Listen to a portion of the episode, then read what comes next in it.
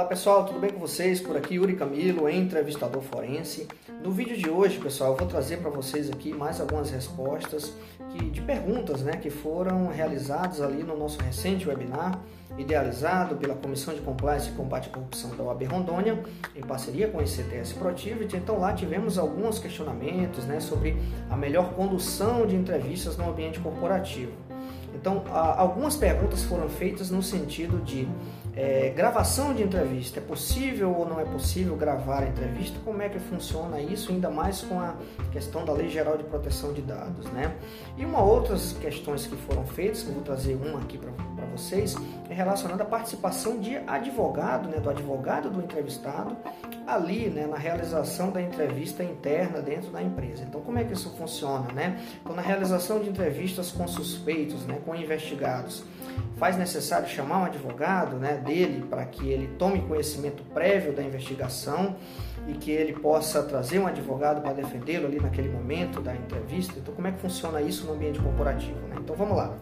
Gravação de entrevista, pessoal, primeiro a gente tem é, uma questão a colocar, né?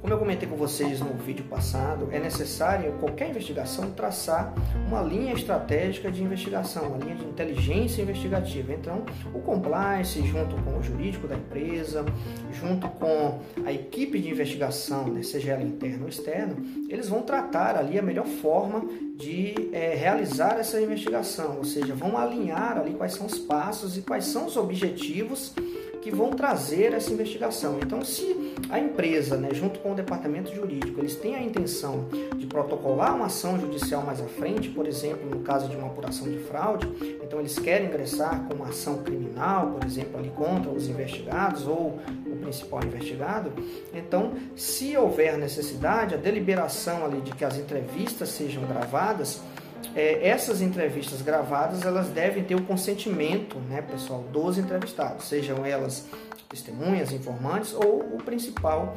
investigado ali, ele deve dar a autorização para que seja gravada, porque se não ele não der autorização, pessoal, e for gravada mesmo assim, for protocolada no âmbito judicial, isso pode ser objeto de nulidade, ok?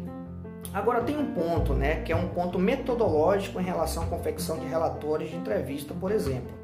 É, se o objetivo dos entrevistadores né, é gravar para confeccionar um relatório de entrevista de uma forma mais acurada, ou seja, de uma forma pormenorizada, bem detalhada, é interessante que seja realizada essa gravação, pessoal, até porque é, entrevistas às vezes demoram uma, umas horas, né? E pode ser que algum ponto específico ali, algum ponto, algum detalhe da entrevista passe batido ali nas, nos apontamentos, nas ponderações escritas, né, dos entrevistadores e é, isso não conste, ou seja, isso não vá para o relatório, ou seja, não esteja ali escrito no relatório um fato importante, um fato que a empresa quer saber e eventualmente por um lapso ali de esquecimento os entrevistadores é, ou não anotaram ou esqueceram e a gravação ela serve para isso, para você conseguir relembrar ali aquela situação e fazer um, dela, um relatório com uma acuracidade maior de informações, tá legal, pessoal? Então, nesses casos, é, apesar de não existir legalmente né, a necessidade do entrevistador informar ali ao entrevistado que está gravando a entrevista, até porque as pessoas ali na sala, né, seja um ambiente presencial ou um ambiente remoto, eles são ali os interlocutores do discurso. Então, eu como interlocutor, eu não tenho a necessidade de informar para a pessoa que está ali, eu estou questionando ela, eu estou gravando, né? Até porque não existe essa obrigatoriedade legal, tá bom, pessoal? Mas é muito interessante que essa gravação, seja através de um laptop ou qualquer dispositivo móvel, seja feita única e exclusivamente para é, confecção de relatório de maneira metodológica. Então, se o objetivo for esse, é, é até perfeitamente né, possível né, que os entrevistadores gravem a entrevista, mas é claro, essa gravação ela deve passar por uma análise jurídica ali para é, uma melhor forma de armazenamento e coleta desse dado, tá legal, pessoal? Até porque, é, com base na Lei Geral de Proteção de Dados, né, existem aqueles dados pessoais, né, que a pessoa pode ser é, um dado pessoal ele pode ser de uma pessoa identificada ou identificável, né? Então é perfeitamente possível a gente conseguir identificar uma pessoa, né, pela voz. Então, é, alinhando isso com o departamento jurídico, com a área de compliance, e com a equipe de investigações, vocês conseguem tomar uma decisão mais segura, né? Se faz sentido, se não faz sentido gravar, ou é, se decidirem gravar, vamos coletar isso, vamos armazenar, vamos formalizar né, esse armazenamento desse dado é, com um objetivo temporário, ou seja, de 5, 10 dias ali para que seja feita a confecção do relatório e posteriormente descarte dessa, desse áudio, né?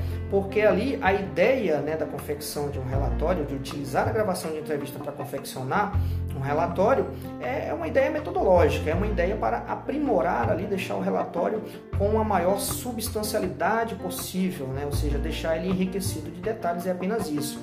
Os entrevistadores não vão usar aquele áudio para fazer um tratamento né, da informação pessoal, ou para divulgar, ou para protocolar isso de de alguma forma judicial, como eu acabei de comentar no início. Né? Então, é, alinhando isso com a área de compliance, com o jurídico, é perfeitamente possível, de maneira metodológica, é, utilizar um áudio que foi gravado em uma entrevista para confeccionar confecção de um relatório, é, estabelecer ali a forma de coleta desse áudio, né, formalizar ali que esse áudio foi coletado é, por 5, 10 dias e foi descartado é, apenas para aquela ocasião, né? foi utilizado na verdade apenas para aquela ocasião. Tá legal, pessoal?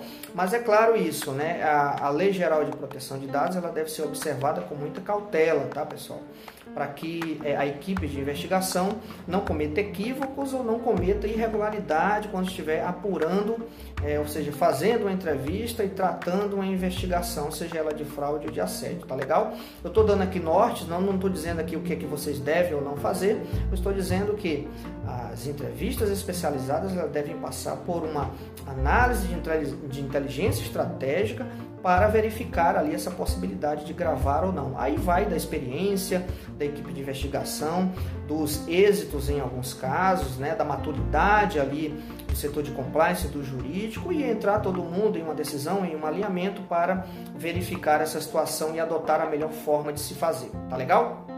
Um outro ponto aqui, pessoal, é em relação a a participação do advogado do entrevistado ali no momento da entrevista. Então, pessoal, o advogado, todos sabem, né? Ele exerce uma função essencial da justiça.